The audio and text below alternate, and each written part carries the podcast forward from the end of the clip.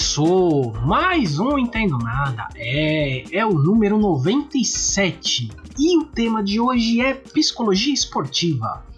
Tema este que será apresentado por este que vos fala, Luiz Rossi, e que tem como convidada Karina Saraiva. Ela que é psicóloga esportiva e que deu uma baita entrevista aqui pra gente, cara. Foi uma entrevista muito legal, muito bacana mesmo.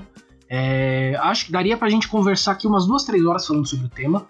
Infelizmente ela tava com o tempo meio corrido, então vocês vão perceber que na parte da entrevista eu vou ter que dar um corte ali, que é a parte que termina a entrevista, porque ela acabou já falando das dicas culturais e dos salves juntos para dar tempo, porque tipo, terminou, ia terminar a entrevista era até dois minutos para se arrumar para atender o paciente. e foi bem assim, hoje foi bem corrido. Mas vocês vão perceber, a entrevista tá muito boa, ficou bem legal. E quando chegar as dicas culturais, tudo, eu vou colocar os cortes certos lá, vocês vão, vão perceber, vão ouvir eu vou explicar bem, tá bom? Mas é isso, vamos pra entrevista que é o que interessa, né? Karina, é com você.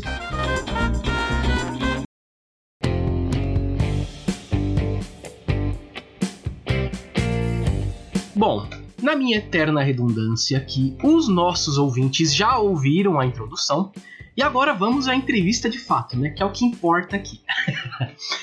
É, eu vou começar com a pergunta mais difícil, Karina. Todo mundo fala que essa pergunta é a mais difícil. Karina, quem é você e o que você faz? Quem sou eu? Primeiro, primeiramente, eu sou a pessoa que vai agradecer vocês pelo convite, você, Luiz, pelo convite. Eu tava essa semana mesmo falando que eu ouvi uns podcasts muito ruins e eu queria dicas de podcast. Então eu sou a Karina Saraiva que tá agradecendo você Obrigado. ao convite para participar do podcast, tá?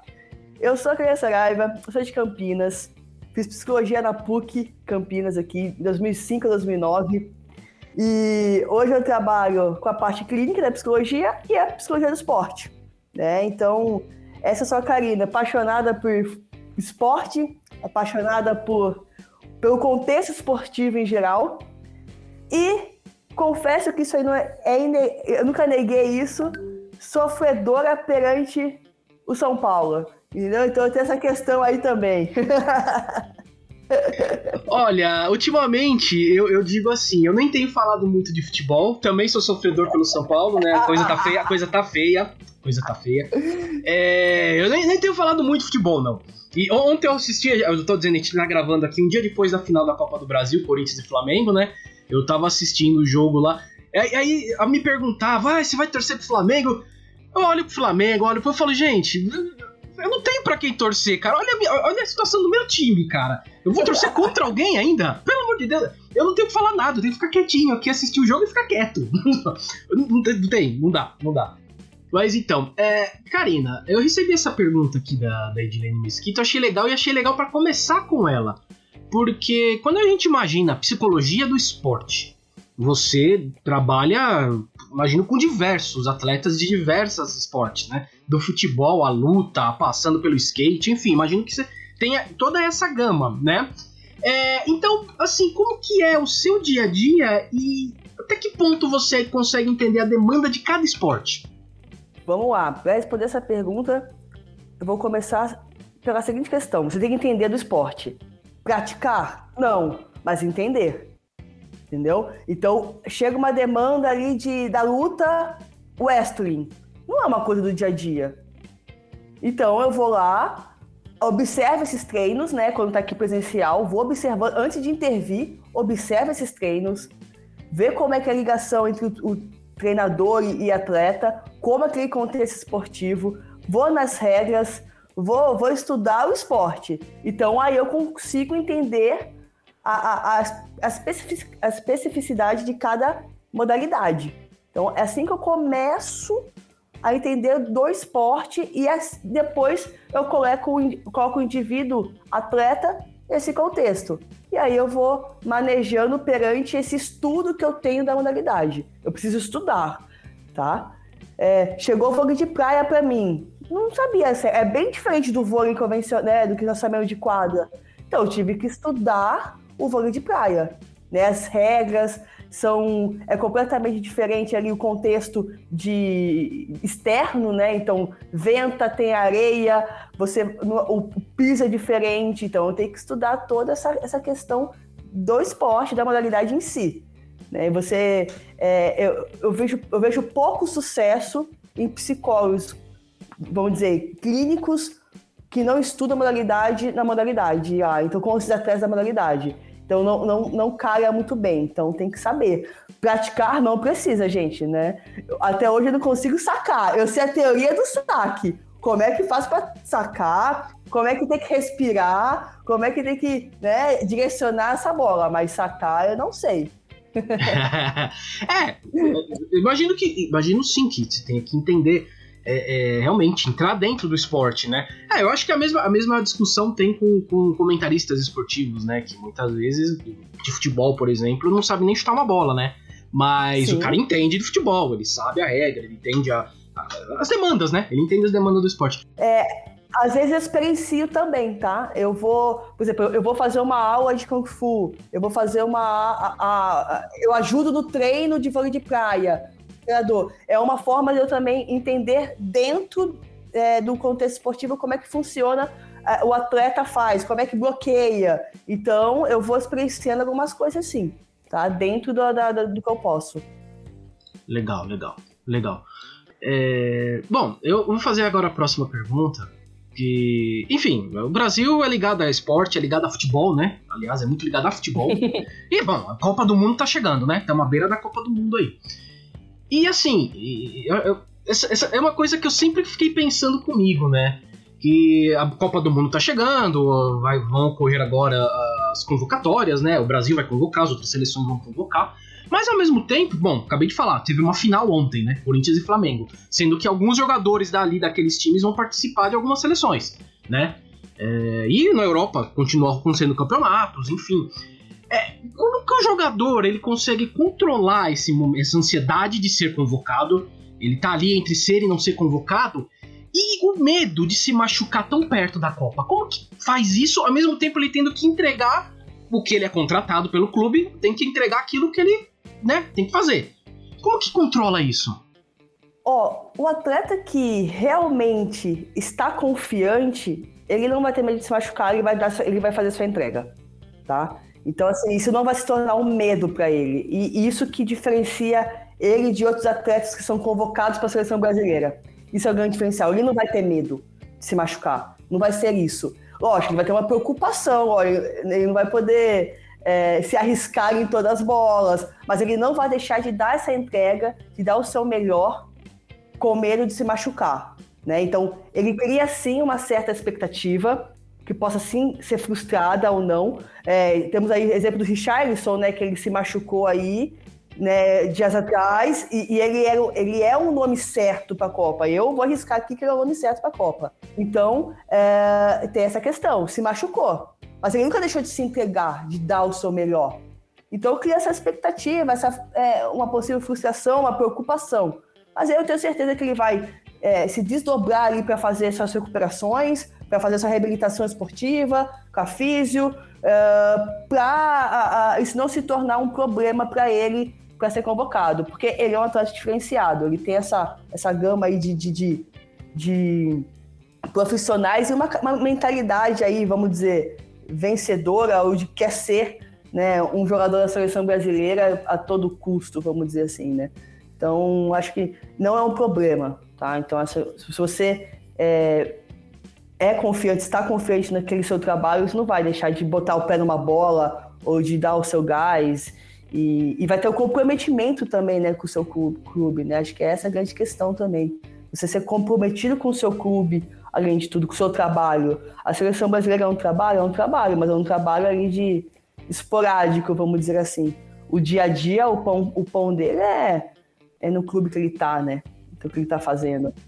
Sim. É, eu sempre imaginei. Porque eu lembro, toda, toda faz chegando perto da Copa do Mundo, sempre tem aqueles jogadores que infelizmente não vão. Acho que o Kanté, se eu não me engano, agora da França, tá fora da Copa agora. Parece que ele se machucou. É, é, o Kanté se machucou, tá fora da Copa. E outros homens, infelizmente, provavelmente outros nomes aparecerão.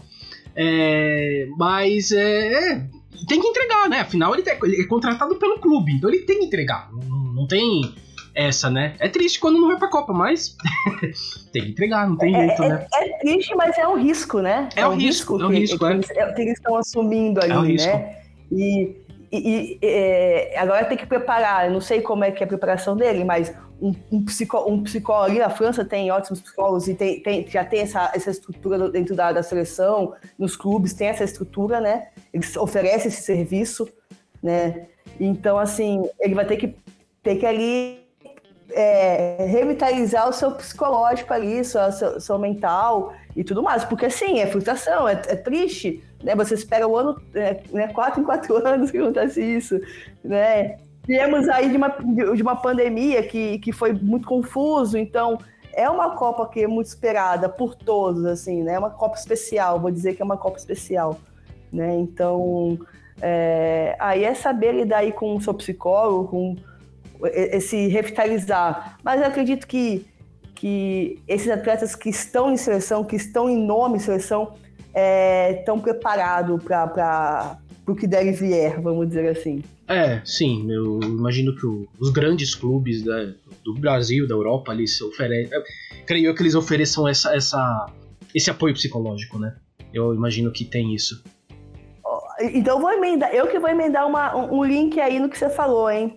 Grandes clubes têm sim psicólogo aqui no Brasil, só que alguns não utilizam só para base, tá? Base ali no máximo sub-20. Não são todos os atletas que têm ou clubes que fazem o profissional ter esse contato diário. Tem psicólogos nos clubes, tá? São poucos, poucos clubes que não têm, esse da série B, A, que não tem psicólogo.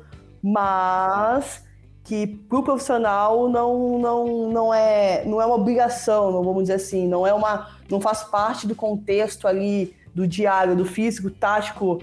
Uh, e nesse contexto do diário deles, não, tá? Não são todos que têm isso, não. É, eu, eu imagino, falando visão de futebol aqui, a impressão que eu tenho, que isso talvez aconteça, não sei.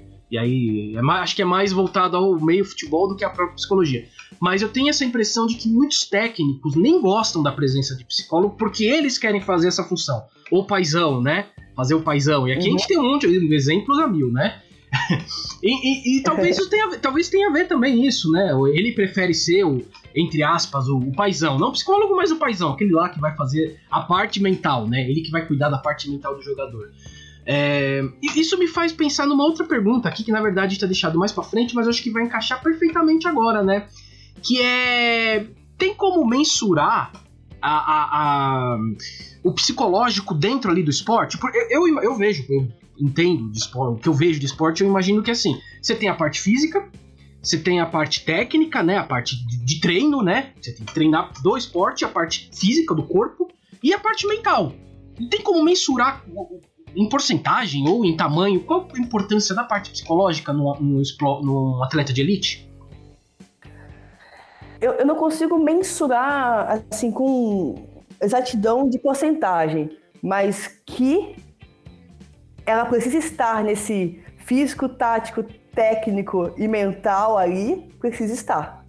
Né? Nessa, nessa, nesse quarteto aí fantástico de um, de um de uma, uma, bom, uma boa performance de um atleta. Precisa estar. Porque às vezes também é, o atleta ele não está no melhor auge físico, ou melhor né, técnico, mas o mental dele tá super bem, que faz ele voar e tá melhor que gente que tá ali com, com, no, com, com shape bom ali, com a resistência boa. Mas a vontade que ele tem, o comportamento que ele tem em campo, ou quadra, ou aonde for, faz que ele, que ele supere essas expectativas aí que ele não, não, não tá atingindo aí, tá um sobrepeso, um pouquinho mais sobrepeso, o que for, mas que ele não tá na sua melhor performance, mas o mental, o querer tanto dele, é o que faz ele performar em alto nível, né? Então, assim, é, hoje o mental para mim, é, é, é, não está acima, mas está ali um pouquinho. Tá, tá, igual, tá igual, tá? Mas tem treinadores, ou tem treinadores, tem atletas que falam ao contrário, que o mental para eles é, é, o que faz eles performarem melhor do que um, um treino, um, um, um tático, um treino, uma, uma técnica boa, assim, sabe? Então, é, eu escuto, ó, se eu não estou bem mentalmente, eu não consigo performar como eu quero performar. Então, eu escuto bastante, bastante isso. Então, tem atletas hoje que, que me procuram e que falam: eu preciso estar com o meu mental bom, né, ali, ó, equilibrado para conseguir performar, né? E até botando esse link, é, muitos você falou sobre treinadores, né, que não que não que não acolhem essa psicologia do esporte, que não acolhem essa parte psicológica. Eles até acolhem, mas como você falou, é do jeito deles, né? Então, o que o que, que anda acontecendo? Esses atletas começam, não só no futebol, a vir me procurar por fora dos clubes que são contratados, por fora da, dos times que estão. Entendeu? Então, eu atendo atleta, por exemplo, do, do São Paulo, mas eu, eu atendo ele por fora. Eu atendo atleta, por, exemplo, do Guarani, do, do, do, do, Corinthians, mas tudo por fora. Eles vêm me procurar por fora. Ou até mesmo de um, um vôlei de praia, mas por, por fora também, do vôlei de quadra, por fora. Então, isso é, uma, isso é uma prática que está aumentando. Eles não estão dependendo mais dos clubes para ter essa, esse, esse treinamento mental para performar bem, né? Ou para performar melhor, para ter essa auto-performance. Eles estão ficando, ficando mais autônomos. E até mesmo quando eu falo sobre base, os pais também estão vindo ao meu consultório para levar os seus filhos desde os 10 anos de idade, porque se eles querem ser atleta, eles precisam ter essa parte, esse comportamento de atleta desde, desde cedo, né? essa mentalidade de atleta desde cedo. Então, é, é, é, essa procura dentro do consultório já está indo independente do clube que eles estão, quem são, então os pais estão trazendo, uh, independente da modalidade também. Então, isso é uma coisa que eu preciso enaltecer, que os indivíduos, os atletas, as pessoas estão sentindo falta desse acompanhamento psicológico, dessa necessidade de, se entender, essa necessidade, necessidade de, de de performar melhor desde, desde, desde sempre, assim, desde uh, da, da, sua base mesmo ali de atleta. Ah, eu acho legal. Bom que os atletas tenham, ganhem essa consciência, porque às vezes o, o, um, um, grupo, né? Vamos falar no esporte coletivo, né? No caso do futebol, do vôlei, dos esportes coletivos em geral. É, porque muitas vezes o, o psicólogo do clube ele vai ver a questão coletiva, né? E é interessante que o atleta procure fora do clube também isso, né? É, até porque, como você falou, tá no São Paulo, tá no Guarani, mas amanhã ele pode estar tá no Flamengo, ele pode estar, tá, sei lá, na Ponte Preta, é, ou fora do país, né? Então, é, acho que interessante ele tenha essa, essa busque isso para ele também, não só como esporte, mas para pessoa, né? Acho que também a gente muitas vezes esquece da pessoa, né? É um, é um atleta, claro, mas é uma pessoa, no fim, tudo é uma pessoa. Com suas demandas, seus problemas, seus BOs e tudo mais, né? E, e, você falou sobre essa questão do coletivo, né? O psicólogo, sim, ele pega mais o coletivo ali, né? Nesses clubes, né? Nesse, independente da modalidade, mas pega mais o coletivo. Lógico, ele tem uma atenção é, com algumas avaliações a cada atleta individualmente, né? Tem essas, essas ferramentas que nós usamos ali para mensurar, mas às vezes falar sobre algo uh, específico, é, eles não se sentem muito à vontade também. Então acabam procurando uma, uma, uma segunda opção. Né? Então, quando eu sei que, por exemplo, tem psicólogo no clube, eu vou até esse psicólogo, tá? Acho que é uma ética isso também e, e fala, ó, fulano tá procurando, se ele autorizar, né? Porque às vezes ele não autoriza, o, o, o atleta também tem que autorizar também, né? Então, ó, fulano me procurou. Então tem essa, eu, eu trato muito com essa ética também, tá? Então é, é uma, uma postura minha também fazer isso, tá? Poucas vezes aconteceu, às vezes o clube realmente não tem um psicólogo, mas, mas é, eu tenho essa ética que quando acontece eu vou até esse psicólogo que, que, que está atendendo ou que está assistindo esse atleta conversar e aí a gente conversa, cada um faz uma parte ali e dá certo também, né? A gente mensura os trabalhos aí, cada um vai uma parte também. Pô, legal. Não imaginava isso. Legal, muito legal. É, eu acho que você falou bastante coisa interessante agora aí. É, tem uma, uma outra pergunta aqui que eu acho que vai envolver agora. A gente falou um pouco da, da questão é, coletiva, falou um pouco da pessoa, mas agora falando um pouco mais do atleta individual, né? A gente teve as Olimpíadas aí também muito afetada pela, pela, pela pandemia, tudo também, imagino, imagino o estresse que foi para os atletas ali, aquele, aquele, momento de sair de 2020, passar para 2021 e tudo mais. E tivemos o caso da Simone Biles, né, nas Olimpíadas, que ela mentalmente ela falou que não estava legal e não estava conseguindo competir. E você falou até agora aí, você comentou que muita, tem muitos atletas que se o mental não tá bom, físico pode estar tá perfeito, que não vai. Não tem jeito. Simone Biles, aparentemente, foi isso que aconteceu. E você falou de crianças, né? De crianças de 10, 11 anos. No caso do futebol, ou da maioria dos esportes, eles só vão chegar no auge nos seus 20, 20 e poucos anos, às vezes 18, 19. Mas no caso da, da, da ginástica olímpica, que é o da Simone Biles, e o que me impressiona mais do skate, que são crianças de 13 anos e eles estão no auge. É, como, como lidar com isso? Com uma criança que está no seu auge dos 13 anos, tendo que ganhar uma medalha de ouro.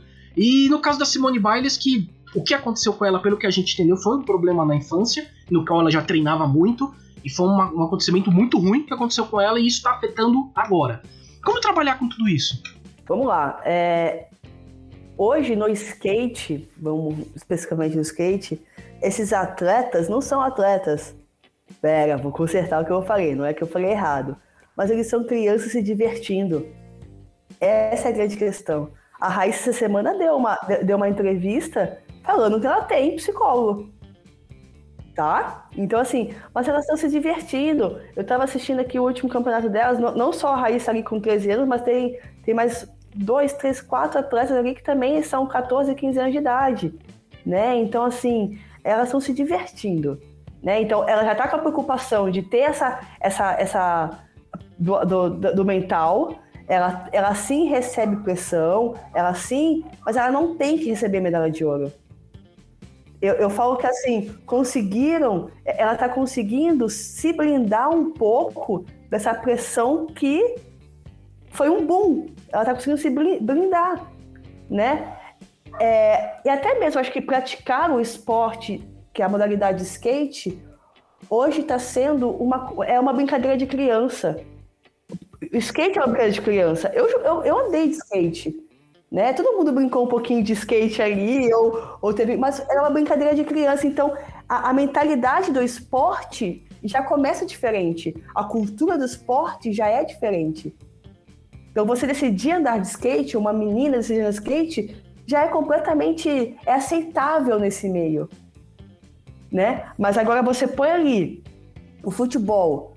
O futebol, por mais que, ah, eu vou começar a a praticar o futebol, você já tem uma pressão nisso ali. Eu, ter, eu tenho seis anos, estou numa escolinha de, de, de, futebol, mas o quê? Já tem pai falando que o seu filho vai ser craque, já tem pai falando que seu filho joga bola pra caramba, já tem criança escutando isso. Então, é ou não é, por mais que você não ganhe uma medalha, mas você individualmente, como você falou, você tem que ser o melhor. Então, olha a diferença de, de, de, de, de cultura esportiva também. Uma menina jogar futebol, pô, a gente já sabe que isso é um absurdo. Ter pai já não. Então, assim, olha a pressão que é isso também, de eu querer fazer algo e não poder performar dessa maneira, ou não, ou não poder praticar dessa maneira, né? Então, é, por mais que a menina vai brincar de jogar futebol, ela ainda vai levar um preconceito com ela embutido para brincar de jogar futebol.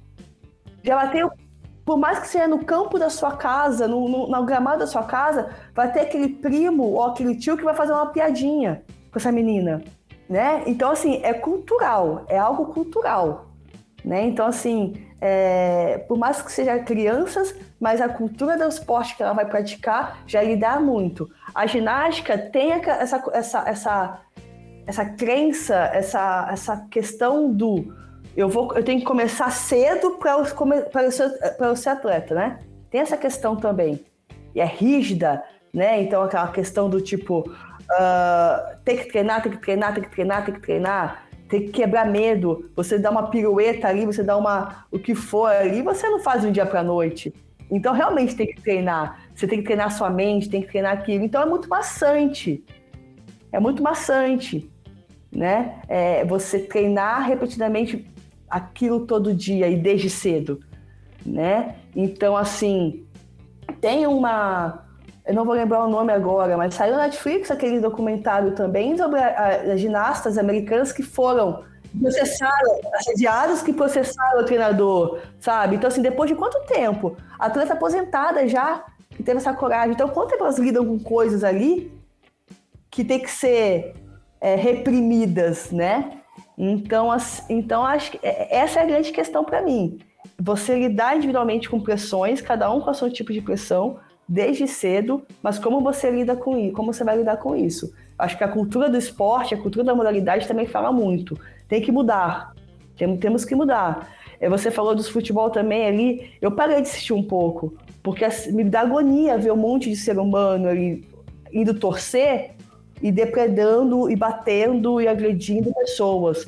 Então eu, eu parei, é, é, eu aprendi a olhar para mais modalidades, outras modalidades como o skate ali tá brilhando os olhos de todo mundo, que legal aquilo, todo mundo torcendo por todo mundo. Então, assim, isso é uma questão, acho que é, mudar também esses, essas regras, essas, essas, esses valores de, de, de dos outros esportes também, né? Para ser mais. Você sentir melhor assistindo aquilo. Então, pô, que felicidade assistir um skate, um surf, todo mundo se, se torcendo por todo mundo, né? Então, todo mundo feliz pelo outro. Pô, isso que acho que é o grande. O, o que tem que mudar ali no ser humano. Então, por isso que acho que é mais leve para uma Raíssa, para uma criança de, do skate, do que um de futebol, que você, você nasce homem e precisa ser o melhor jogador. E tem outra também, né? Você também quiser, você é homem, dependendo da criação que você tem, dos pais, você não pode jogar um basquete porque o basquete não vai dar dinheiro para você. O basquete não vai dar futuro. Né? Então você não pode escolher também. A criança não pode escolher o que quer praticar, às vezes. Você é imposta a praticar aquilo. Então isso é, é complicado. É. é. é, uma impressão que eu tinha mesmo assistindo skate e, você assiste os esportes, assiste skate e ginástica artística, né? O skate é todo mundo apoiando, alegria lá, aquela zoeira, uma festa, né? E o, e o ginástica olímpica é todo mundo sisudo, fechado, né? Aquela coisa introspectiva e tal. É, então, é, conta muito, né? O, o nome do, do documentário é Atleta A, tá? Você comentou da, das ginastas, é né? Isso. Que, isso, é Atleta A, eu peguei aqui.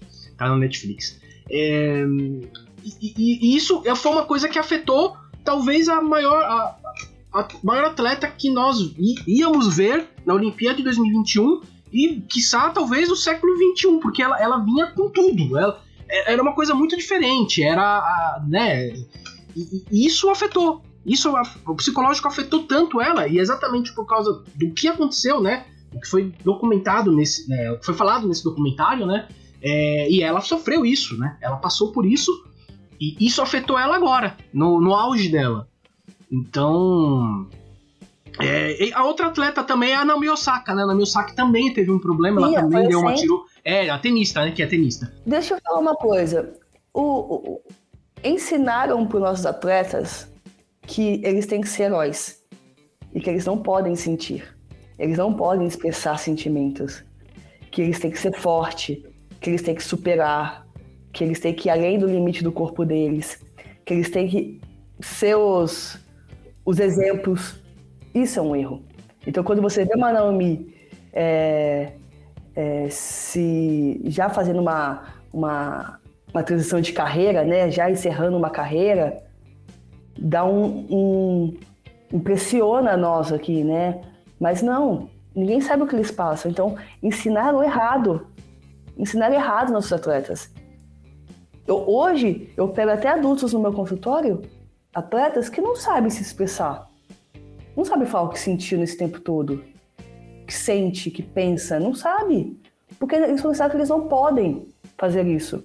Imagina um jogador de futebol que pode falar o que pensa. Imagina. Imagina que o lutador pode falar o que sente. Não, imagina, pô. Mas, que isso? Que isso? Então, quando esses atletas chegam até mim, eu tenho que desconstruir tanta coisa antes para chegar na demanda que trouxe eles até mim. Vamos dizer assim, sempre a ansiedade, né, que chega aqui. Tenho que desconstruir muita coisa antes para chegar nessa questão da ansiedade dele. Né? Então, assim, o, o Medina teve questão de depressão, com diferentes contextos, mas teve. Teve, teve um tempo aí que o Medina estava sendo mó criticado e nem sabia o porquê. Ah, ele teve que abrir falar abertamente na televisão que ele estava sofrendo depressão, que ele estava sendo reprimido. Então, assim, tem que dar liberdade para os nossos atletas falarem sobre sentimento. Tem que, temos que desconstruir que eles precisam ser fortes ao tempo, o tempo todo. Eles são seres humanos antes de qualquer coisa, ser atleta. Antes de ter que ganhar uma medalha. Vamos dizer assim. É, é, temos que desconstruir esses seres humanos. Eles são seres humanos. Né? Mas trataram não como heróis. Por quê? Antigamente, como o esporte nasceu? São os heróis né? São os mais fortes, os mais poderosos ali que, que ganhavam, né? Então, é, nascer assim, nascer assim.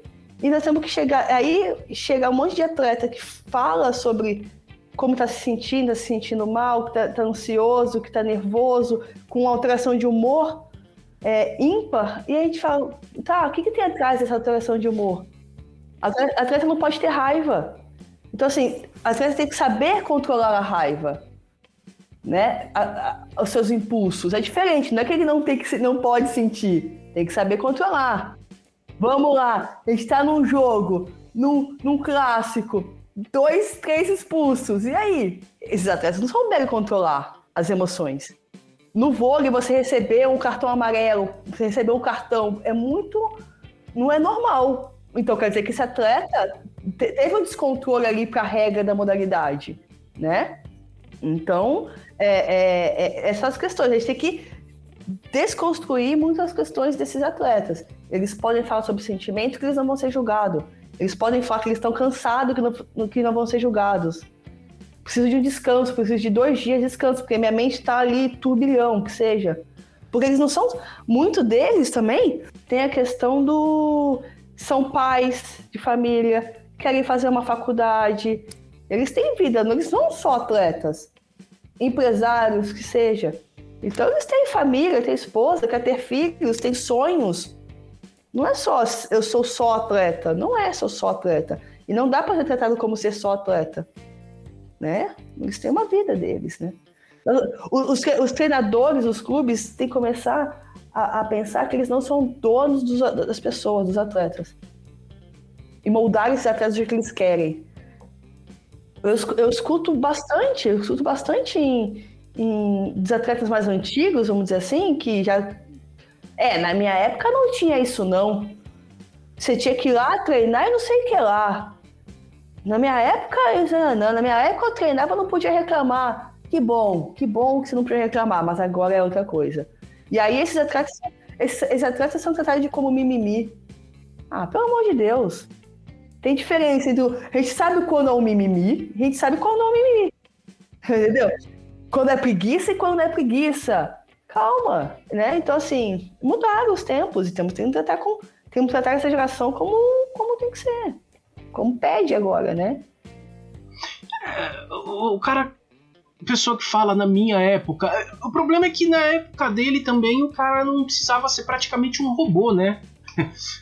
Ele é, era um atleta, mas não era o que você falou. Hoje a, a, questão esportiva é, é, um negócio pesadíssimo. De novo, vou falar de futebol porque é o que eu vejo, aqui, o que eu mais percebo. Mas olha como, como mudou o futebol, né? Como é, era o futebol há 20 anos, olha como é hoje.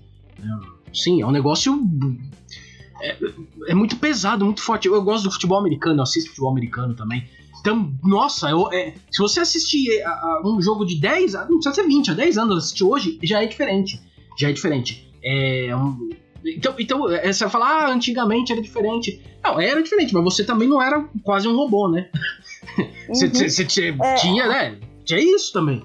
Pô, o pessoal comparando, sei lá, Michael Jordan com geração de agora, sabe? Não tem comparação, era outro, era outro basquete, era outra coisa é lindo de se ver, continua lindo de se ver, vamos dizer assim. Mas é, mas é, é, mas é outro basquete, é outra coisa, né? Então, assim, é, não tem como comparar, não tem como comparar, né? Então, é, e, e, aí a gente tem que trazer essas mentalidades é, desses antigos atletas, ou de pais, até de pais mesmo, né? Porque ah, teve pais que jogam futebol e quer que o filho seja igual. Ou, ou, tem pais que. Ou, ou, tem pai que jogou. Que, a mãe que jogou vôlei que quer que a filha jogue vôlei igual a ela. Não vai jogar. Não vai jogar. Ou então que a mãe foi. Os pais foram frustrados e quer que o filho seja tão bom quanto. É, é, é, cara, vai um dia. Qualquer pessoa aí que tá escutando, vai um dia num, num estádio de futebol, ou vai um dia assistir um jogo de futebol de base. Nossa.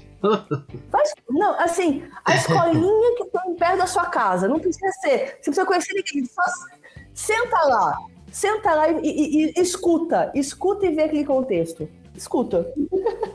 O filme, o filme da, da das irmãs Williams, não sei se você assistiu do tá, tá na Prime, que é o Will Smith, tá, o Smith faz o pai. É, já, você vê isso, você vê isso, né? os outros pais, os atletas, né? Como eles tratavam os filhos ali. Tem que ganhar, tem que ser. É, é, é assim mesmo. É você vai, como você falou, vai numa escolinha de futebol perto aqui. Nossa senhora. é. Ah, vê. Vai lá, eu tenho até uma experiência, Luiz. Vai Pode lá, é. escuta, vai lá, vê esse contexto, depois vai escutar o podcast de novo. Já escutou o podcast? Legal. Mas assim, vai lá, escuta e, e volta aqui. Pronto, acabou. Aí, aí, vai entender a importância do, do, do, psicológico e do psicólogo do esporte no, no contexto esportivo. Poxa, total, total, total, total, total. É, o que é interessante porque a gente vê toda essa pressão em cima deles, dos atletas, né? Principalmente estão começando, as crianças, assim, mas o atleta em geral recebe uma pressão muito grande em cima. É, no, tanto no, no, esporte, não sei o que seria pior, se no coletivo ou no individual. É a questão do erro, porque o erro acontece, vai acontecer. É, de novo, vou falar aqui do jogo, da final que a gente teve ontem aqui, que o Roger Guedes perdeu um gol embaixo do gol, né? conseguiu perder um gol assim que. Enfim, e depois os pênaltis que tivemos, os erros que tiveram também. É, como que um atleta vai lidar com esse erro? No caso deles, ok, é coletivo. Mas tem muito atleta individual que perde ali por milésimo de segundo, ou por, por meio ponto, por um errinho do nada. Ginástica artística mesmo. Para mim, a pessoa fez tudo perfeito lá. mas ela fez um erro, não sei que erro foi. Como, que lida, lida com isso? Vamos lá. É, autocobrança, essa é a palavra. É, é, tanto no coletivo quanto no individual tem autocobrança, né? Então, assim, lógico individu no individual, esporte individual aparece um pouco mais, só que também tem muita questão no coletivo, eles se analisarem como jogar bem jogar mal. E eu pergunto para eles, o que é jogar bem jogar mal? O que é performar bem performar mal? eles muitas vezes não sabem me falar o que é.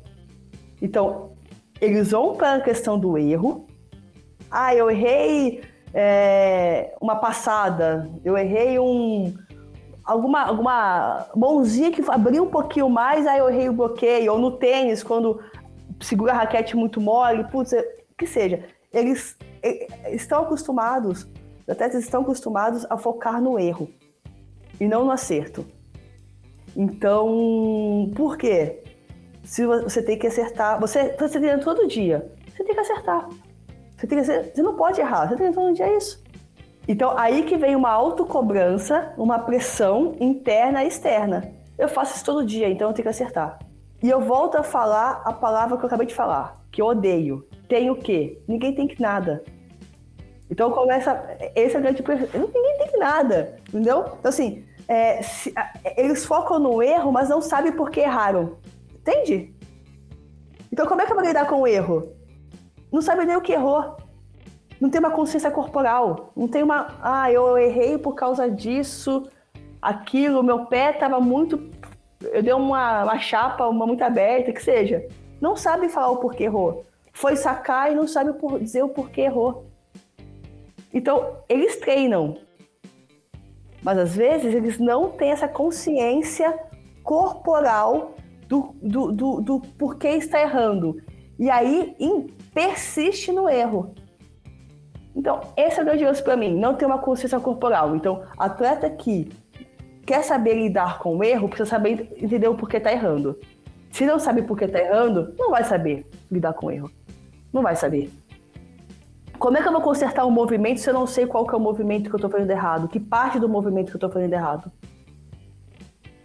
Por isso que agora, eu, é o que eu sempre falo, os treinamentos, os treinadores estão tendo que parar um pouco antes E assim, ó, vai pro bloco. Aqui é assim, aqui é assim, aqui é assim. Depois junta tudo.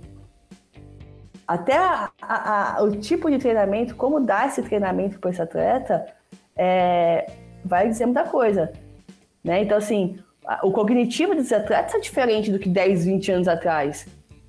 Né? Hoje, né? Hoje tem coisas ali dentro da cabeça desse, desses atletas, né? Então, assim, não tinha televisão para ficar lá o dia inteiro assistindo, né? Não tinha internet que ficava lá o dia inteiro ali no, no... Entendeu? Então, essas cabeças estão mais... estão menos, uh, vamos dizer, treina menos, né? Vamos dizer assim, no dia a dia. Entendeu? Treina menos coisas do dia a dia. Então, assim, é, é, até como dar esse, esse treino tem, já já mudou, né? Assim, essa periodização, é, essa criatividade dentro de treino para aplicar alguma coisa. Então, é, é, para mim está tudo ligado na questão do consciência corporal, de saber o que está fazendo, de entender o exercício, de, né? Então, assim, antes de querer saber lidar com o erro, você tem que entender seu erro. Não adianta, senão você vai persistir ou insistir, né? Que você e ser insistente é ruim, né? Persistir é bom, né? Você está evoluindo, mas ser insistente em algo é, em algo que você não, não, não tá conseguindo consertar, não está conseguindo analisar. Então, para mim, é, esse é o grande a grande questão, cara, tá? Então, assim, para saber lidar com o erro, você tem que entender seu erro. Você falou uma coisa muito, muito importante também, que às vezes a gente acaba esquecendo, que é a, a questão de, de, hoje, da vida hoje, né? A tecnologia, a, a, maneira como a gente perde o foco muito fácil, né? É muito fácil perder o foco hoje, qualquer coisa. Você abriu o celular para fazer uma coisa, de repente você tá fazendo outra e já não lembra o que você ia fazer. então você perde o foco muito fácil. E essa, esses atletas, eles uh, recebem elogios e críticas aos milhões, né? É, então o, o, erro pelo, pelo, pelo entender, parece que é muito amplificado, assim como o acerto também, né? Você fez, acertou, é muito grande. E o erro também se torna um negócio gigantesco. É, como, como que o atleta lida com essa, essa pressão e lida com essa questão do foco hoje? Parece ser uma coisa tão difícil. Vamos lá. É, eu preciso um, enaltecer um pouquinho, entre aspas, os, os, os atletas que estão trazendo isso para mim no consultório. Sabia que essa é uma, é uma preocupação? Que coisa, eles não, querem, eles não querem mais entrar no TikTok e ficar rolando feed. E eles me perguntam como é que eu entro, como é que eu vou trabalhar meu foco para entrar no Instagram, fazer minha postagem profissional, que eles precisam alimentar essa rede, não tem jeito, né? Mas fazer, fazer essa postagem e sair já. Então, já, já está incomodando eles. Então, assim, isso adulto, isso é, é, adolescente, essa criança, é, muitas crianças, por mais que a gente vê aí é, atletas, não gostam de rede social para se postar, para postar coisas sobre eles. Tem essa vergonha ainda, né? Ele é muito mais novo. Então, assim, mas assim, é, tem atletas que já estão preocupados com isso. E eu achei isso muito bacana, que não foi um ou dois que está falando isso para mim. Então, assim, quantos outros atletas que estão com esse problema de estratégia, vamos dizer assim, de, de, de que fazer para ter esse foco, né? Como você falou, e, e não sabe o que fazer. Né? Então pode ter um, um monte de atleta aí que está preocupado com isso, mas o que a gente vê são a, por fora são pessoas viciadas em redes sociais, mas já está, essas redes sociais já estão contaminando esses atletas. Eles querem trabalhar, né? Porque eles precisam desse, desse trabalho, é um trabalho claro. Né, fazer, né? Essas postagens, né? É, alimentar patrocinador, tudo, mas eles estão incomodados. Às vezes eles não querem nem alimentar esse treinador. Eles estão assim, olha, porque quando eu vejo, eu perdi meu foco. Eu perdi uma hora na minha rede social, eu perdi uma hora respondendo mensagem. Que hoje é uma. É, eu, como psicólogo, também tenho que ter, você também com certeza, tem que ter essa administração de horário, né? Tipo, não, pera, eu vou ficar aqui uma hora só, porque eu preciso responder as perguntas, eu preciso ver quais temas que estão aí borbulhando na rede para eu chamar para convidar para fazer um, o meu podcast. Você tem que trabalhar com isso, Mas qual que é o limite de tudo isso? Né? Então, é, administrar esse tempo, estratégias para isso, né? Então, eu estou trabalhando bastante com o atleta, é, essas questões com o atleta. Eu achei muito legal. Eu, eu falei, nossa, eles estão respirando, eles estão entendendo o que está acontecendo, eles estão entendendo o que é saúde mental, sabe? O, o que prejudica a saúde mental deles. Que bom, estamos respirando, gente. Vamos lá, galera, continuar. Olha, olha, eu, eu vou te falar, cara, eu. Eu tenho, como eu digo, eu tenho, tenho, tenho, podcast, podcast tá na internet, eu preciso estar na internet, né? Não tem jeito, eu tenho que estar ali no Instagram, tenho que estar ali, eu tenho um, uma, trabalho com designer gráfico, né? Eu sou autônomo, então eu tenho um Instagram que eu mostro lá, e tudo mais. E tem o meu pessoal, né? Eu tenho um pessoal também. O pessoal normalmente eu uso para postar comida e gordice. É, é, o, é, é isso que eu uso meu pessoal. E eu tenho o Facebook também que eu uso para postar alguns trabalhos meus no, market, no, no, marketplace, né? No espaço de vendas lá. Então, eu, eu ultimamente tenho usado muito para isso. É, eu tô, tenho fugido de tudo que é relacionado à política nesse mês. Pelo amor de Deus, eu não, eu não eu, eu tô fora, tô fora de tudo. Tanto que eu vejo muitos amigos meus aí, o próprio meu amigo Flávio, né, que a gente sempre teve podcast aqui, ele tá dando um tempinho para ele, muito por causa disso, porque ele é jornalista. Então ele tem que estar tá nesse meio, ele tá nesse meio. O tempo inteiro ele tá nesse meio. E isso é muito ruim, ele, ele tá sentindo isso. Então ele por isso que ele deu uma, uma saidinha aqui do podcast, eu tô tocando sozinho. E eu não tenho entrado em Twitter, não tenho.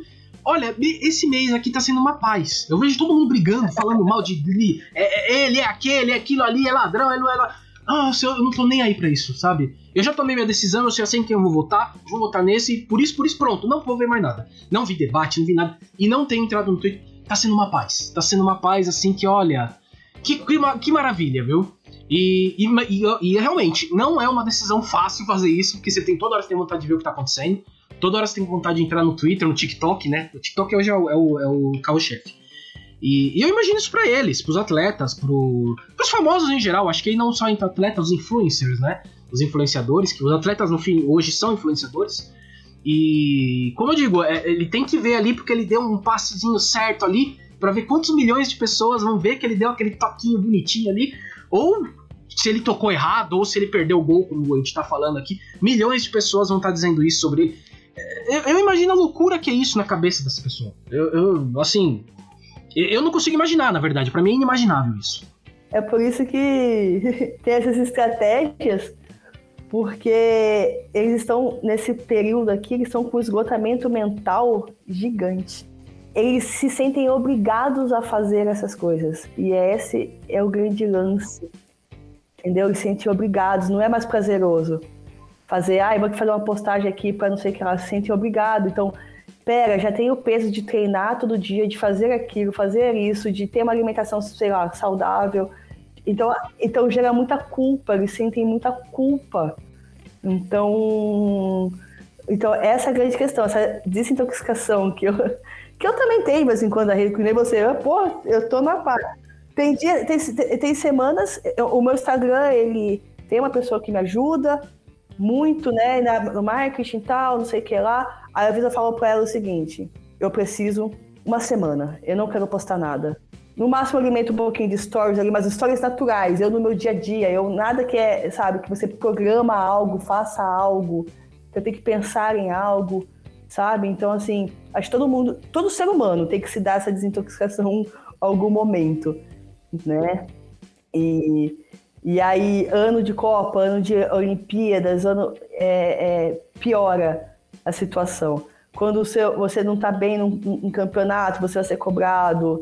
Uh, e é isso. Por isso que, assim, eu, eu confesso que eu, sa, eu saí um pouco do futebol também por causa disso. Porque, assim, é, é, essas cobranças que, você, que a gente fala, que é agressivas e rígidas, é muito mais no futebol. Nos outros esportes, tem. Ai, tem. Mas assim, é, não é tanto assim, sabe? É, tão agressivo. Lógico que às vezes você tá num clube, sei lá, de vôlei, de vôlei de quadro ali grande, você vai ser cobrado, né? Mas é, é, é, é muito menos, é muito menos, assim. É, então, assim, eu falo, desintoxica. Vamos lá, gente, vamos lá, tá na hora de, de, de faz bem, olha, faz muito bem, faz muito bem. É, eu, a próxima pergunta, eu aí eu já vou começar a pensar na questão do profissional, né, do atleta, voltando a ser pessoa, né? Porque ele já tá começando a chegar naquele momento da carreira dele que as vitórias já não começam a vir tanto, né? Começa a ter mais derrotas, começam a aparecer mais erros, e aí já começa alguém dizer, o cara no futebol, por exemplo, com 30 e poucos anos, que ele já tá velho. é uma maravilha. Imagina os outros esportes que, como eu falei do, do skate e tal, que, que o atleta que em 13, 14 anos, com 20, ele já vai ser considerado velho. Imagina a, a loucura que é na cabeça.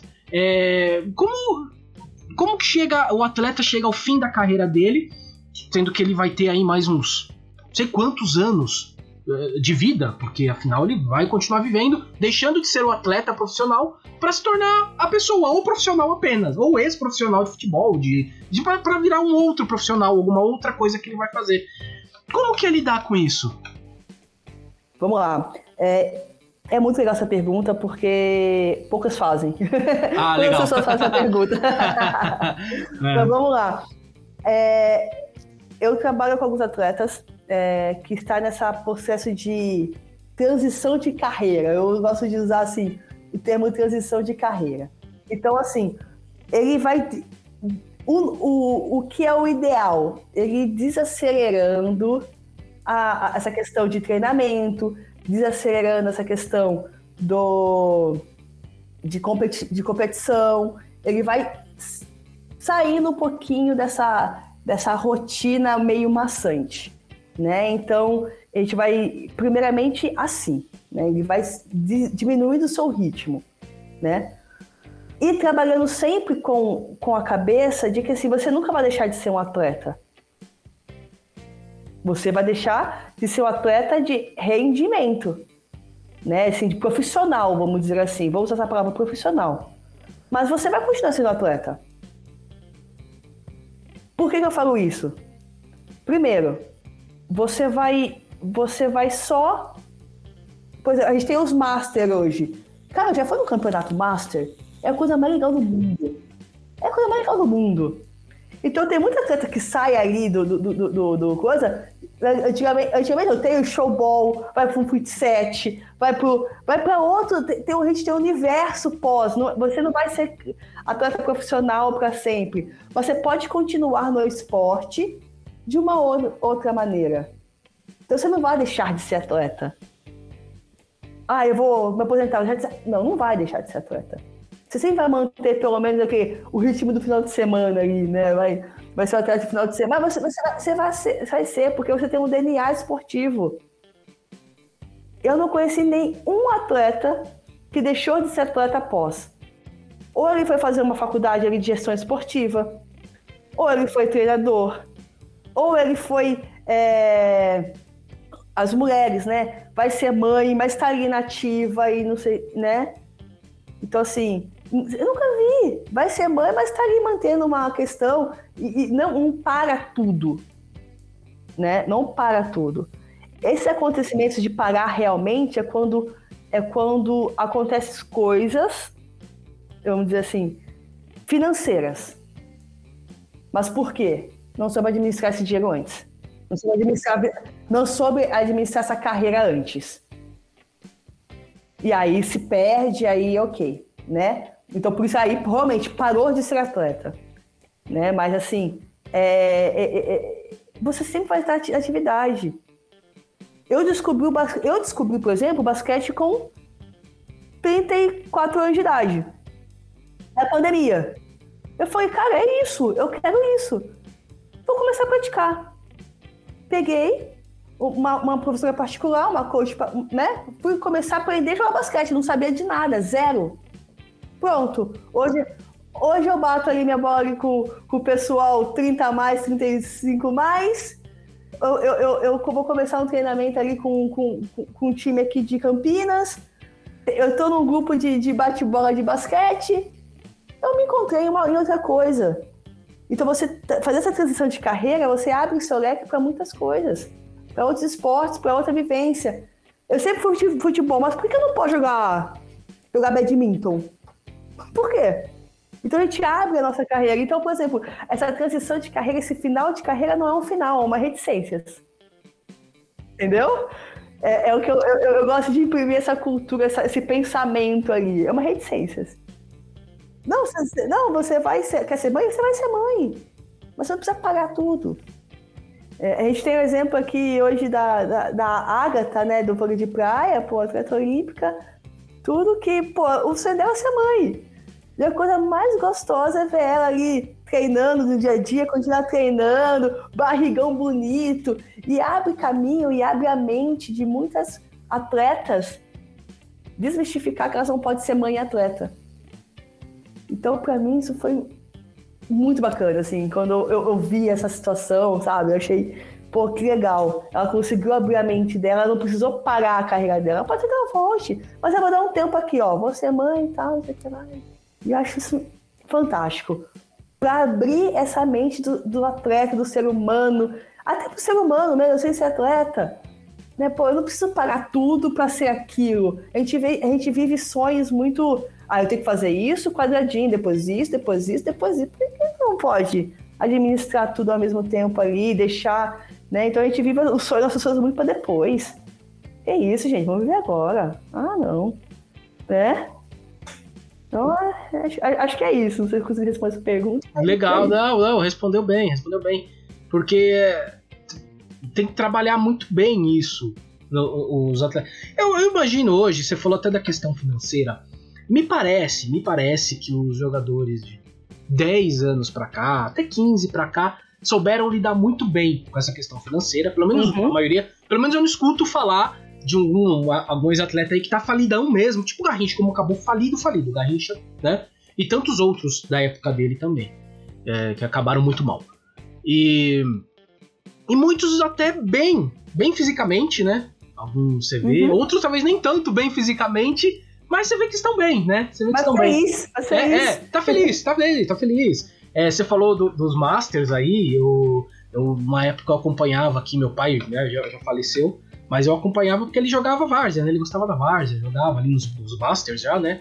E aí, de vez em quando, você encontrava um ex-jogador ali, né? Barrigudo. Mas, cara, você via, você via alegria na cara do cara jogando bola ali. Porque tá feliz, ele faz aquilo que ele gosta e sem a pressão, né? E hoje sem a pressão.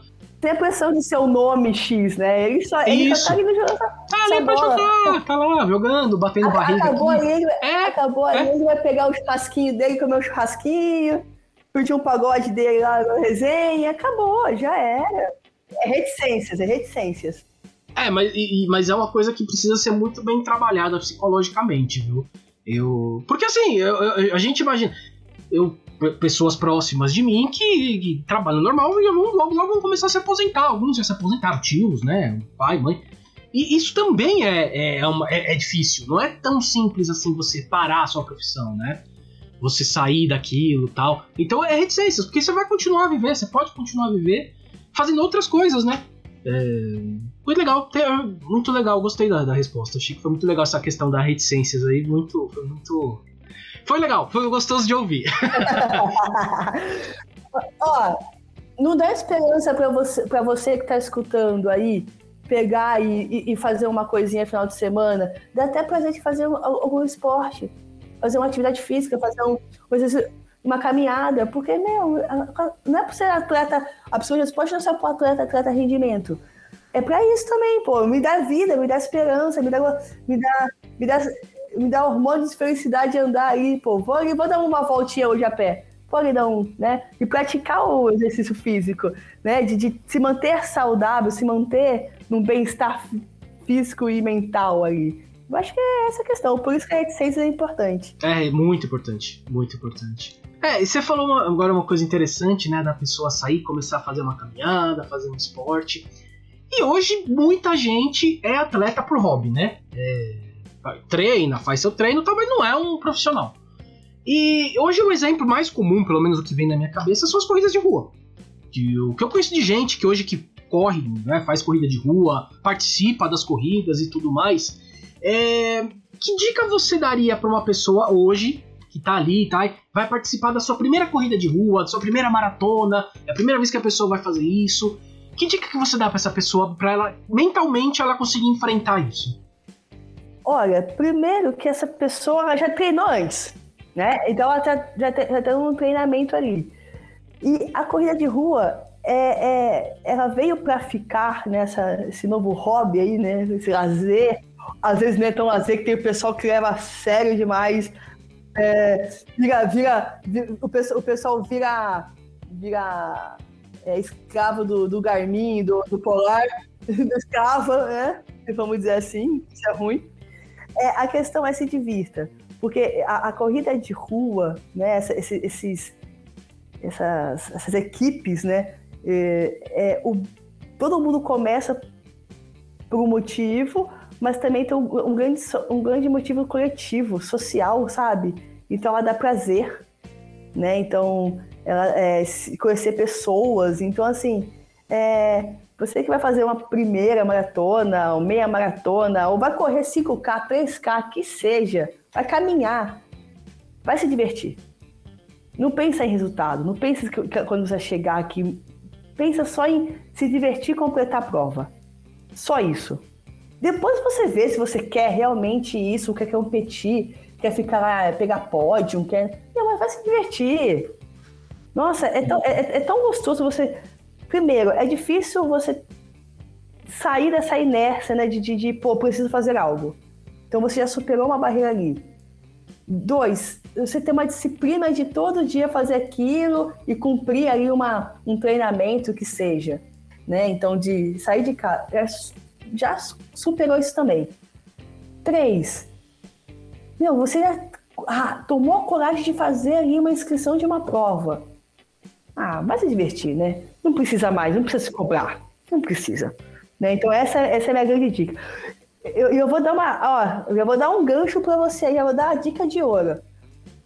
A maioria das pessoas que começaram a se preocupar com o resultado em corridas parou de correr. Fica a dica. É, muita gente, no, e aí partindo para outros esportes, luta, eu acho que luta também é um exemplo muito, muito, muito legal disso aí que você falou agora. Porque muitas vezes a pessoa começa a praticar uma luta para ganhar um, a questão física, para treinar defesa pessoal ali, aquela coisa. E aí se envolve, já quer ganhar aquela faixa, ganhar e vai, e quer a faixa de a faixa preta, a faixa não sei o que. E, sabe? E, e, era uma coisa que era um hobby, entendeu? Você torna aquilo um negócio tão. E, e no fim a pessoa, quando ela atinge, ah, cheguei na faixa que eu queria, ela para. Ela para, porque acabou acabou, perdeu, não tem mais, né? E, então, é, é, é, muito doido. Eu conheço muita gente que, que chega a esse ponto e para.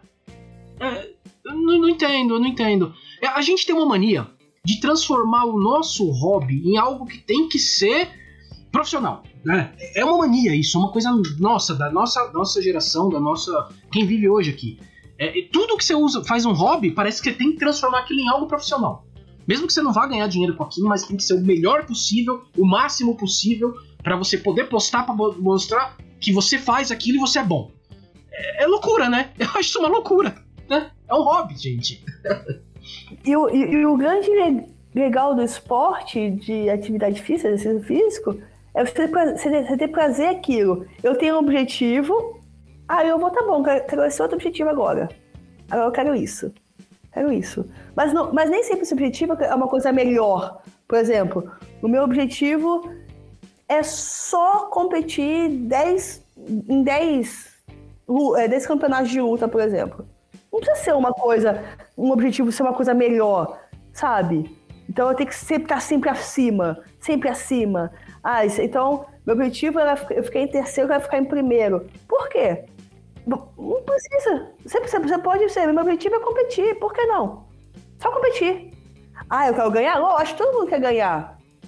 Só que assim, o, o grande prazer pelo esporte começa, começa quando você não se pressiona para fazer algo. Então você já quebrou essa questão. O, o lazer não é mais lazer, é problema. você entendeu? Então, assim, dá, dá para ter vários objetivos dentro do esporte, dá para você querer ganhar, tendo prazer fazendo aquilo. Entendeu? Não ser algo maçante, mas não, ah, é diferente, quero competir, quero fazer, ficar ali no pódio, tá, então tá bom, então você vai ter que treinar igual um atleta faz. Não sei se tanto, mas como pelo menos o caminho de um atleta. Né? Então, assim, as pessoas precisam parar de associar o esporte com o resultado e, e, e associar o esporte com o processo, com desenvolvimento, se desenvolver. Porque o esporte não é só rendimento, não é só profissional. É, é, tem, tem o esporte na terceira idade, tem o esporte ali na iniciação esportiva, tem o esporte, nas, tem, tem o esporte nas, na, na escola, tem a, a, psicologia do esporte social, tem, tem a psicologia, psicologia do esporte e reabilitação física. Olha, tem uma gama de coisa. Entendeu? Então não é só ali. Né? Não é só recém. Então você vai. É, aquelas pessoas. Tem, tem os postos também, a psicologia do esporte relacionada à saúde e bem-estar. Né? Então tem, tem uma coisa variada de, de, de, de, de esporte ali. Né? Sair um pouquinho dessa visão de competição, competição, competição e tudo mais. É, é o que eu falei, você transforma o seu hobby em algo profissional e que nem, nem vai te trazer a parte financeira, mas você tem que transformar numa coisa profissional perfeita ali. É, enfim, eu não, eu não consigo entender. Eu, eu, eu, dei uma, uma entrevista agora para a IPTV, né? Que é a IPTV, né? A Globo aqui, a na, no jornal ali da, da meio-dia, falando sobre exatamente sobre isso, sobre esporte coletivo. Na terceira idade. Você entendeu? Você sai. É, é, é gostoso você sair de casa, formar um grupo de amigos, ginástica, que seja, vão para praça fazer zumba, o que for. Aqui, né, a gente tem aqui alguns lugares que tem esporte para terceira idade, fazer o vôlei adaptado, se torna algo coletivo, algo prazeroso, algo que estimula.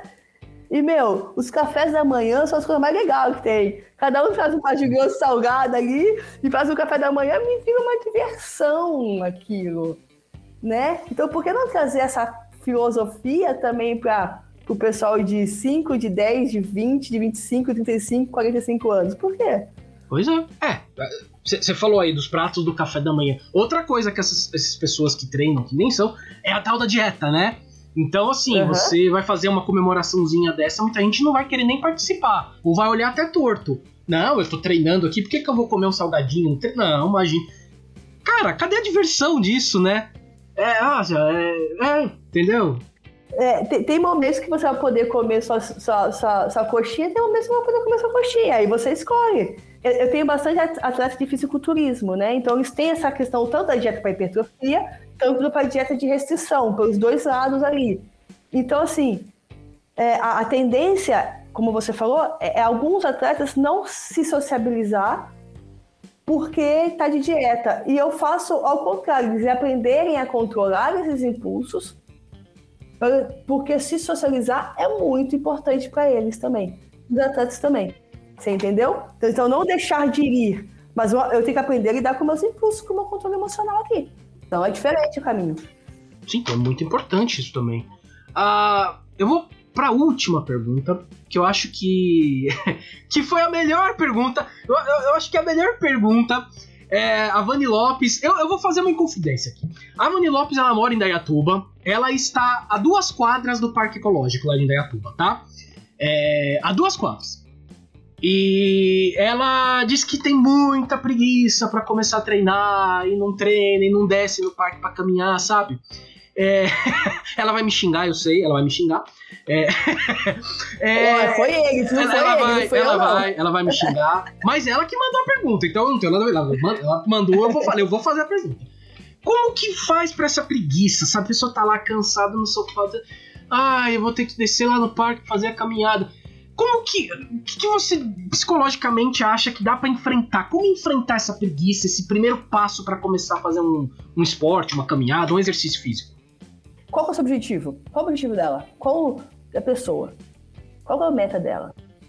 Acho que a primeira coisa é aí, né? Eu, eu, eu, eu falo, não espera ficar doente para poder ter que fazer isso na força do ódio. Sim, exatamente, exato. É, eu acho que esse é o meio. O, o bom quebrador de preguiça é esse. Não espera ficar doente ou não poder fazer algo para você querer fazer algo. Pô, ninguém tá falando que você tem que correr e ficar uma hora fazendo. Meu, 30 minutos por dia. Pra sua saúde.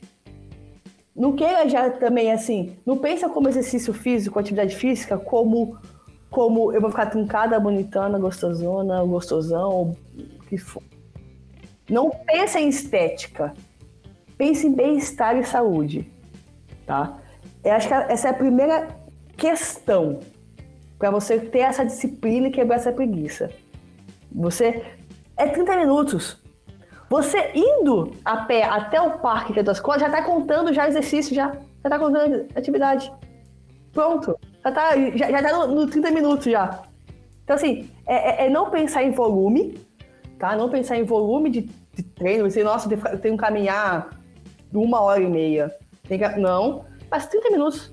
Eu tô te pedindo 30 minutos. Eu duvido que você vai 30 minutos. eu, começa assim. E, e, e, come, e, assim, eu duvido porque. Que que eu, às vezes, quando eu tô com preguiça, o que, que eu falo? Eu me desafio.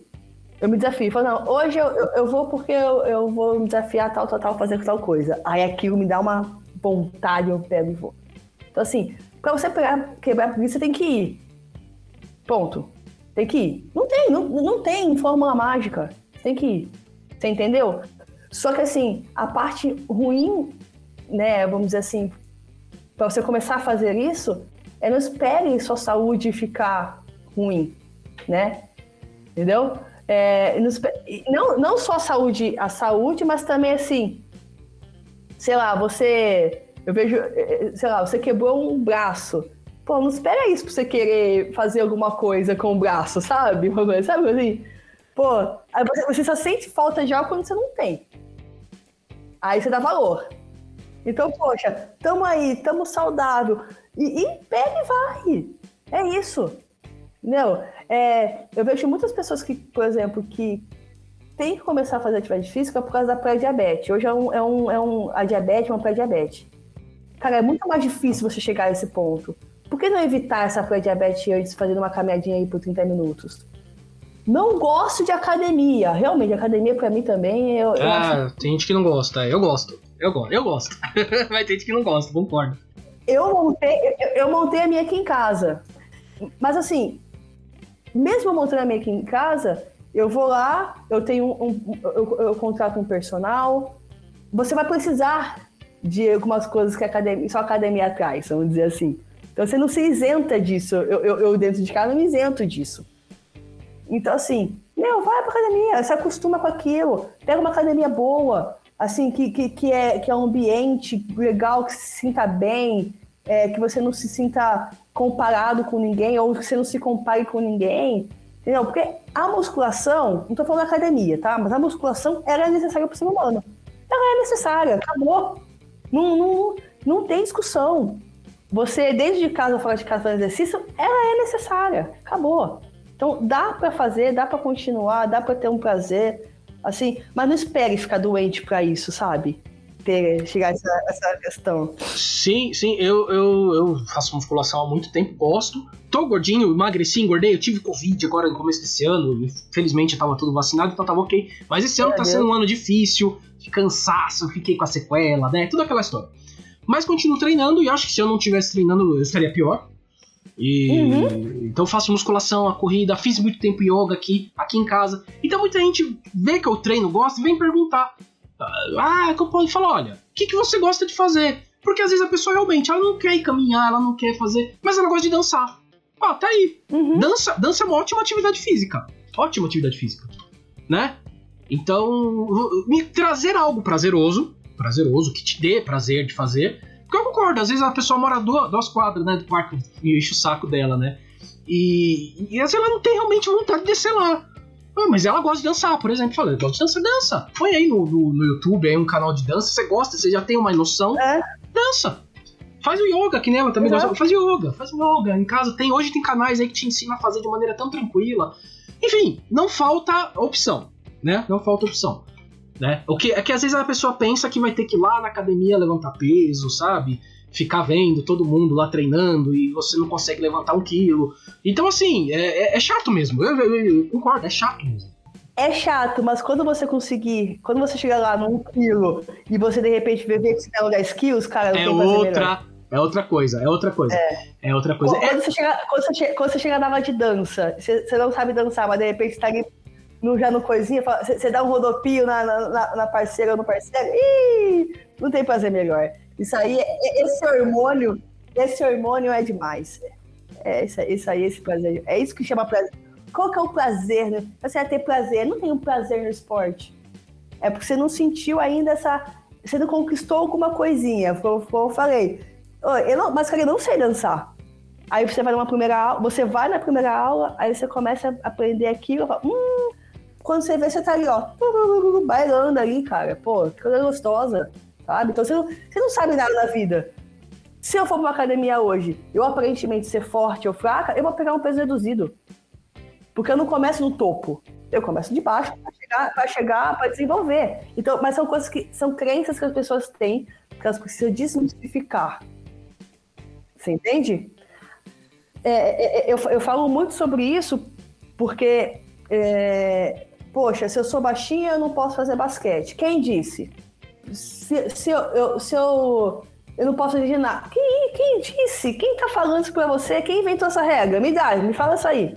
Me, me, me manda um nome dessa pessoa. Vou mandar um direct pra ela. você entendeu? Como você não pode? Você pode tudo. O seu corpo é inteligente o suficiente para se adequar a qualquer coisa. Não, você, é que você falou, você não precisa querer virar a Hortência, né, jogando basquete. Não é obrigatório, né? Ninguém fala vou jogar basquete ou vou virar Hortência. Tem que ser. Não, você não vai na academia para virar o Schwarzenegger. Não, não, não, não vai. E nem vai dançar para virar na Botafogo, caramba. Ah, você vai dançar não, pra ser você. É isso. Carinho de Jesus, carinho de Jesus. Do carinho de Jesus, carinho de Jesus, é. Vai virar carinho de Jesus. Não, não, né, gente? Pelo amor de Deus. Isso. Ai, ai, olha. É. É isso, é pelo prazer. Aí eu acho que esse é o grande ponto. E quando você falou, quando você atinge uma metinha pequena ali, você conseguiu fazer uma coisa que você imaginava que você não quer fazer, cara, aí, aí que você vai não vai querer parar mais. Ai, ai, mas é isso. Infelizmente, o que tem que parar, que a gente vai parar agora aqui é a entrevista. Ah. eu sei que tá dando seu horário, que eu tô vendo que vai dar o seu horário. Bom, como vocês perceberam, a parte da entrevista terminou. como ela tava com um horário muito corrido, né, a Karina, ela já estava em cima do horário para atender um paciente, a gente já gravou a, as dicas culturais e os salves, né? Então, terminou a entrevista, já falou dica cultural e já falou salves. Então, o que, que eu fiz? Eu editei, né? Então, terminamos a entrevista agora. E agora vamos para as dicas culturais. E lá sim vocês vão ouvir ela falando a, a, a, a dica cultural dela, tá? Vamos lá. Dicas culturais. Dicas culturais. Bom, vou começar dando as minhas dicas culturais. E na verdade eu tenho uma dica cultural e talvez uma antidica cultural.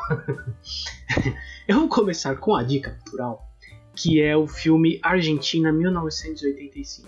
Um filme argentino, ele tá no Amazon Prime, né? Pra assistir. E fala sobre as condenações, né? Todo o processo e as condenações dos do ditadores militares argentinos. É, é um filme muito bom pra gente assistir hoje em dia, eu acho que pelo todo, todo o clima que a gente está vivendo no Brasil, mas não só no Brasil, talvez no mundo todo. Uma, um, uh, o mundo flertando com ditaduras, flertando aí com autocracias e, e em 1985 a Argentina fez um papel muito bonito e meteu na cadeia mesmo os, os ditadores assassinos do, do seu próprio povo, né? Eu acho muito legal que a gente assista. O Brasil não fez isso quando devia ter feito, e foi mais ou menos na mesma época, né? Quando a nossa ditadura aqui termina, da Argentina também. A Argentina fez um papel muito bonito. É fato, a Argentina hoje não é um país que conseguiu avançar tanto, mas se tem uma coisa que eles têm é democracia. Eles brigam, eles lutam, caem, levanta, mas eles têm democracia. E lá não, não, não se fala tanto em militares, né? Como aqui. Eu acho que esse, esse momento da história da Argentina é muito legal. E esse filme é muito bom. Ele não é um filme tão. É tenso, mas ele tem momentos muito engraçados, inclusive no meio. Então, assim, recomendo que assistam, tá? Argentina 1985 tá na Amazon Prime. Agora o outro que eu acho que é uma antidica é, é um filme também, que é o Blonde. É um filme que fala da Marilyn Monroe, né? Uh, por que, que eu acho que é uma antidica? Eu acho que. Começando falando da única coisa boa do filme. Que eu acho que a atriz mandou muito bem, né? Ana de Armas. ela, nossa, realmente você vê a Marilyn Monroe. Ela realmente mandou muito bem. Eu até acho que ela é bem capaz que ela concorra ao Oscar lá como, como atriz, né? Mas a história, é, é, é, sim, é, o filme é, tem pontos bregas, tem filmagens assim muito estranhas, escolhas de direção, de direção errada, e, a história, eu não sei como explicar.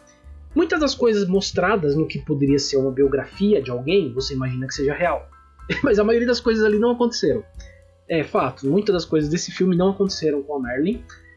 E, e, e acho que só focou num lado muito ruim da vida dela e que nem temos tanta certeza se foi assim, né? Eu não vou ficar falando exatamente o que, que aconteceu no filme porque vou dar spoiler, né?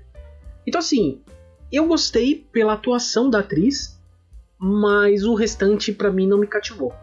Então, tá aí. Provavelmente vamos ouvir falar desse filme. Provavelmente eu tenho quase certeza que ela vai ser indicada a, a, a atriz, né, para pro Oscar. Mas eu acho que nada mais que isso. mas tá aí. Se quiserem assistir, vai, vai com vocês, tá? Então é o Blonde, tá no Netflix. E é isso. E agora, Karina, qual as suas dicas culturais? O documentário do Mike Tyson no Star Plus. Vamos lá. Vamos brincar de desmistificar coisas, desmistificar, é, conhecer o ser humano por trás daquela, daquela tatuagem que ele tem, de trás das coisas. Vamos conhecer a história do Mike Tyson. Star Plus, Mike Tyson. Essa é a minha dica cultural. Eu, eu, eu, eu tive que também tirar, vamos dizer assim, algumas tampas aqui dos olhos aqui, né? Algum para assistir esse documentário. Ah, é, é, o começo ali é fácil? Não, não é fácil. Você vê pô, umas coisas meio cabreirinha ali, mas é a vida do cara, né? Então foi legal porque foi algo diferente também que eu, que eu, que eu me propus a fazer, né? De assistir.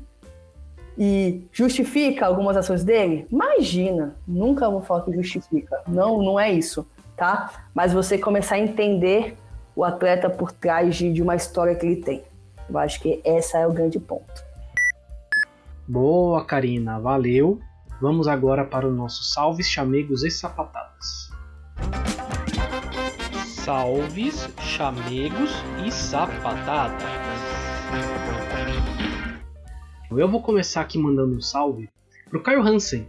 Ele é apresentador dos podcasts Jogo Velho, TV de Tubo e Super Soda, né? Falamos da carreira dele, da televisão, onde ele já trabalhou, de videogame, de podcasts, enfim. Batemos um papo muito gostoso aqui. Então eu deixo um salve para ele aí, valeu. Pra Edilene Mesquita e pra Vani Lopes que mandaram questões aqui pra gente dessa vez, tá? Valeu, muito obrigado, viu? Agora é com você, Karina. Manda aí o seu salve, a hora que para você fazer sua propaganda é o nosso momento se consagra. É com você, Karina. Bem, foi muito legal, foi muito bacana. Brincando, brincando, a gente ficou aqui quase né, um, uma hora e vinte conversando. Acho que continuaríamos, eu acho, né? Vamos dizer assim, não, não pararíamos, né? Infelizmente, e aí é longe, né? A, a resenha, a resenha é longe. Né? Então, agradecer a todo mundo que está escutando, agradecer o, o, o Luiz também por ter me convidado aí. Né? Então, é uma oportunidade de falar. Do, onde tem oportunidade de falar sobre psicologia de esporte, eu falo. Eu não, eu, eu não nego entrevista para para é, faculdades, universidades, pessoal que vem me procurar sobre, porque eu sei quanto foi difícil no começo da minha carreira é, eu, eu, me tornar psicóloga esportiva, porque tinha pouco recurso. Hoje tem mais, você vai lá, põe no Instagram hashtag psicologia do esporte, aparece um monte de coisa ali, né? Hoje está mais fácil acesso, então eu não nego.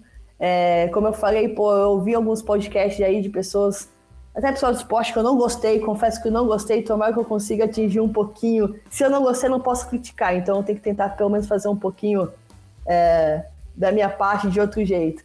É, falar sobre esporte é muito importante, é educação, então tem que se levar de uma maneira certa. Falar sobre a saúde mental de um, de um Gabriel Medina, eu tenho que levar isso a sério.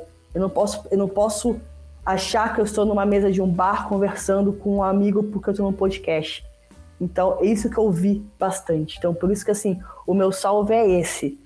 É, é, é procurem, busquem é, é, qualquer, sobre qualquer assunto, fontes e, e, e locais seguros para aquilo. Né? Não que está certo ou errado, mas que passem uma transparência, passem uma seriedade sobre aquilo. Eu sou muito brincalhona, quem sabe, meus atletas sabem que eu sou brincalhona, mas quando tem que, quando tem que passar ali, tanto que eu falo assim, eu sou São Paulina mesmo, quem quiser atleta também falar comigo com São Paulina, vai ter que saber que eu vou, né? Nunca escondi.